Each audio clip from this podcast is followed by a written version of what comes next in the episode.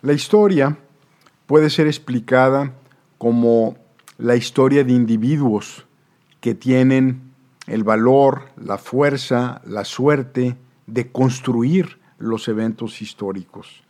También podría ser vista como los vectores de la construcción y desconstrucción de imperios, de cómo la vida imperial, esa pulsión de conquista, determinó, digamos, la geopolítica de la situación actual, cómo fue construida en el pasado. Un libro nuevo que me acabo de topar explica a la historia a través de la visión de un mosquito, la malaria, de cómo la malaria ha sido responsable de eventos históricos de gran magnitud.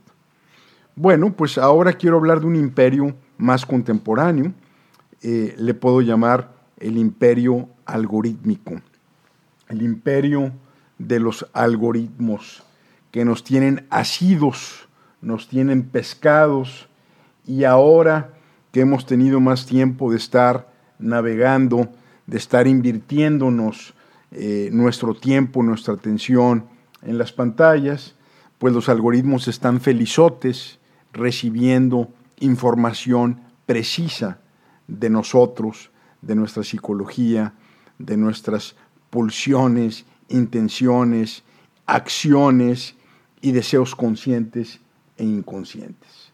Los algoritmos están día con día, clic tras clic, estudiándonos, conociéndonos, registrando. Ya ni siquiera, no sé si se han dado cuenta, ya ni siquiera nos piden contestar encuestas porque lo saben todo y cada día sabrán más, incluso, obviamente, más que nosotros mismos. Acuérdense que tenemos una gran propensión a engañarnos a nosotros mismos. El mentiroso más mentiroso solamente miente una vez a él mismo y a partir de ahí siente que no le miente a nadie obviamente tampoco cree que se mintió a él mismo o a ella misma. Eh, entonces, el tema de, la, de los algoritmos eh, es una forma de autosegmentación. Para los que les gusta la mercadotecnia, la palabra clave de la mercadotecnia es la segmentación, el agrupamiento, la organización de diferentes grupos de clientes con necesidades homogéneas o específicas. Eh, la revolución digital ha transformado las formas de segmentar. Ahora ya no son ni siquiera eh, de eh, estado civil o condición de edad, de dónde vives, ya ni siquiera las psicográficas, ya las segmentaciones de uno el segmento de uno ya llegó para instalarse. La autosegmentación, es decir, yo solito me voy definiendo y me convierto en este segmento de uno, viene de por lo menos dos fuentes. Uno es las transacciones que se dispararon ahora tras el encierro. Bueno, ya vimos cómo las acciones de compañías que se dedican compras y despachos y logística se dispararon, eh, las transacciones por un lado y la otra es simplemente la navegación. Ambas llevan al minuto, al segundo debería decir, un minucioso registro de nuestra conducta. Somos los clics que hacemos. Y por ejemplo, respecto a las transacciones, eh, yo ahora, y me imagino que muchos de ustedes con la pandemia, pues decidí comprar por eh, internet, por Corner Shop, el supermercado. Eh, el supermercado, realmente esa diversión que yo no sabía que tenía de ir al supermercado a saludar gente, a toparme gente, a ver este, eh, señoras guapas o muchachas, eh, pues ahora que estamos enmascarados y todo el mundo nos miramos feos y que no se te ocurra estornudar en público, toser en público porque salimos todos corriendo de ahí, dije, ¿sabes qué? Mejor me voy a dar de alta en esto. Batallé un poquito a la primera, a la segunda y luego ya vuela. Por ejemplo, para no hablar de mis hábitos, voy a ponerlo en tercera persona. Eh, hay una señora, digamos, Treviño, que compra pasta colgate para dientes postizos, registrado, croquetas campeón para el perro, primero para un perro que era bebé, este, un cachorro, y luego un perro ya eh, maduro, y luego pues un perro pues sin dientes. Eh, toallas femeninas, con qué frecuencia, pan integral o no, cervezas light, cigarros Malboro rojos o mentolados, una revista TV novelas, eh, preservativos, proteína vegana en polvo, pañales eh, y esta señora Treviño, pues resulta, los registros dicen que parece que o una de dos es vegetariana o no nos compra carnes ni mariscos. Con cada transacción el algoritmo se emociona absorbiendo más de quién eres con un alto grado de precisión.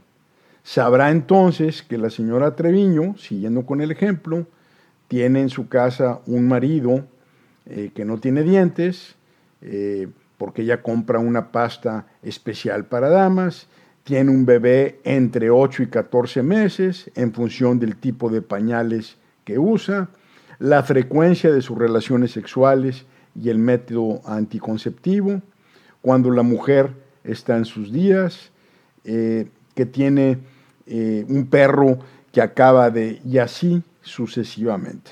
Es escandaloso. O sea, yo les aseguro que si después de un año de estar consumiendo eh, cuestiones del supermercado, nos hacen una presentación en PowerPoint de lo que compramos, nos vamos a asustar. Eh, y ahí, pues obviamente también se registran los tiempos, cada cuánto compra qué. Y yo entonces, empresa, eh, puedo determinar cuándo hacerle una promoción o cuándo me abandonó y ya no me compró, ¿no? Entonces Corner Shop, pues yo creo que eventualmente va a ir con los proveedores de los supermercados y les va a decir, ¿sabes qué? Yo quiero ser un supermercado porque yo tengo la información del cliente, yo conozco sus hábitos, sé cómo compra, qué compra, cuándo compra, cuánto compra, y entonces ya no hace falta que yo, por ejemplo, Corner Shop, vaya a los supermercados, sino me voy directamente con los proveedores de los supermercados. Yo tengo esa información. Y entonces, pues probablemente lo mismo ocurra con Rappi, que hagan sus dark kitchens o sus restaurantes propios con sus marcas privadas y simplemente lo metan a la plataforma y se acabó. El mundo de los que dominan los algoritmos de los que tienen el control de la última milla, de los que tienen la captura del cliente final, están ricos en información y por ende la ventaja competitiva está migrando hacia allá y eventualmente también el margen y el valor. Eh, la segunda forma de segmentación, después de la conducta transaccional o relacional, le podré llamar, es simplemente la navegación. El algoritmo registra todos los días, cada clic, búsqueda, tiempo invertido, compra, dónde titubeas, dónde te detienes, dónde lo pasas rápido, dónde ves las noticias. Y bueno, by the way, si tú eres de los que crees que ves noticias gratis, pues sorry to tell you, pero resulta que tú eres el producto. Si te dan las noticias gratis, el producto eres tú. Eh, Facebook, Instagram, Google o todos aquellos que nos dan gratis todo, eh, somos el producto doblemente. Primero porque nos entregamos con la información completa. Es decir, nos convertimos en generadores de contenido gratis. Ahí va, pon, posteo, y entonces los otros hacen lo mismo y pues estos nada más están ahí facilitando un proceso. Y de alguna forma, eh, además de aportar el contenido, nuevamente pues están observando cada eh, milésima de segundo a dónde están nuestros ojos y nuestra intención apuntando. La navegación online eh, quizás es todavía más reveladora porque en la intimidad, solos, frente a nuestra computadora, registramos búsquedas de cursos, de material bibliográfico, de anhelos, frustraciones, eh, inquietudes, ideas descabelladas, aficiones, pues algunas naturalmente secretas, miedos, deseos, eh, pasiones, planes.